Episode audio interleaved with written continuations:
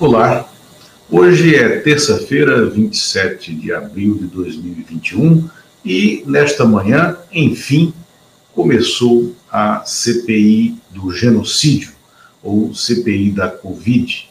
Eu prefiro chamar CPI do genocídio.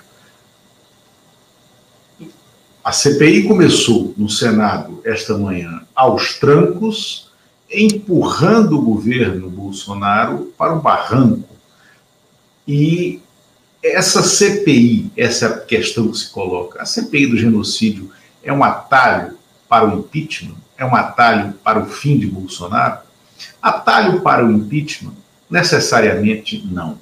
É preciso deixar claro aqui que nada que começa na política com a pretensão superior, a pretensão mais elevada,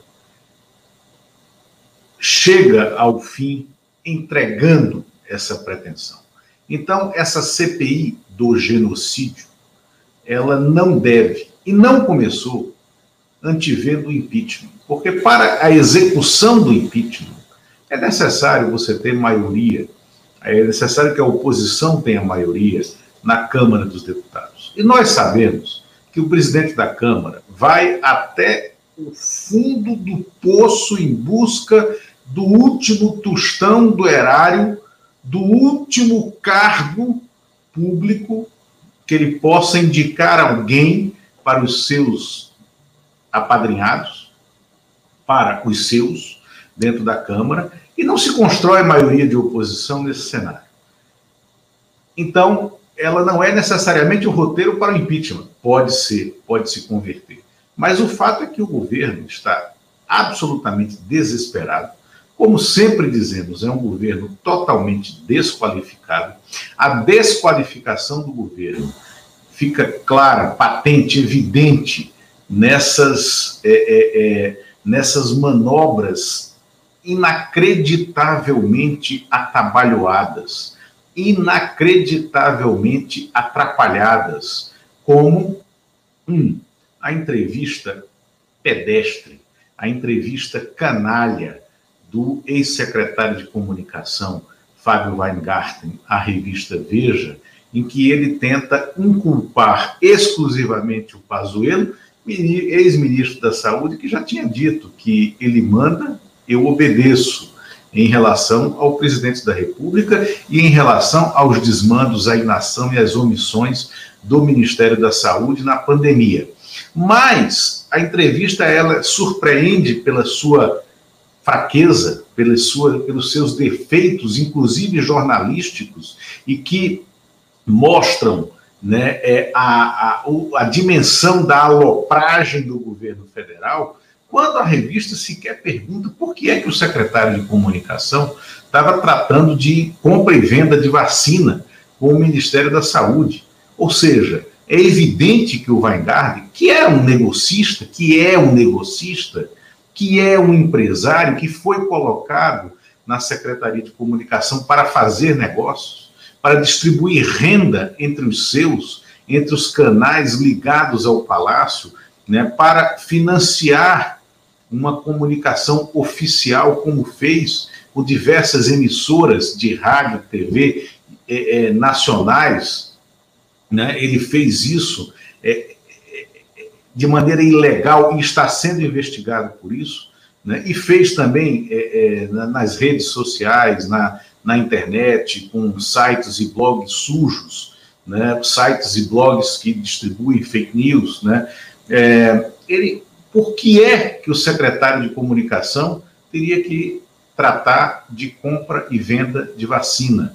Ele precisa explicar isso na comissão. Mas a outra alopragem do governo federal foi aquele questionário vagabundo que era meramente um roteiro de media training, sim, para os investigados do governo, mas com 23 questões elencadas pelo próprio governo, pela Casa Civil, que se transformaram num roteiro para a CPI, que é muito mais grave que o roteiro que tinha é, é, é, nos gabinetes do Renan Calheiros, que será o relator, porque não há como, não há sentido em o um Senado ouvir um, ministro, um juiz de primeira instância, um juiz eco de primeira instância, que quer impedir que o Senado tome uma decisão e indique um relator. Então, as 23 questões levantadas contra si, contra o governo, pelo, pela própria Casa Civil, são a prova da alopragem, da incompetência, da calhordice, da falta de preparo do governo federal.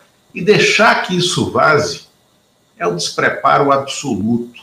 Então, a CPI do genocídio, a CPI da Covid, ela não é atalho necessário para o impeachment, mas ela é um roteiro fundamental dos crimes cometidos pelo governo federal, e ele cometeu muitos, e ele deve muitos, para que se construa a narrativa da impossibilidade de Bolsonaro seguir no governo ou de Bolsonaro disputar um segundo mandato ou de Bolsonaro seguir solto depois de deixar o Palácio do Planalto, que esperamos seja em breve.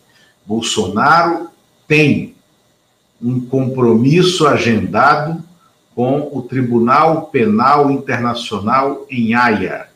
Bolsonaro conduz o Brasil rumo ao abismo durante o seu mandato na gestão da pandemia, com atos e omissões que contribuíram para a morte de milhares de brasileiros.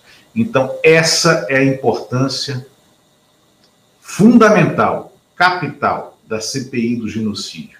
É construir o roteiro, construir a narrativa histórica que colocará Bolsonaro sentado no banco dos réus para prestar contas ao mundo da sua gestão genocida à frente da presidência da República.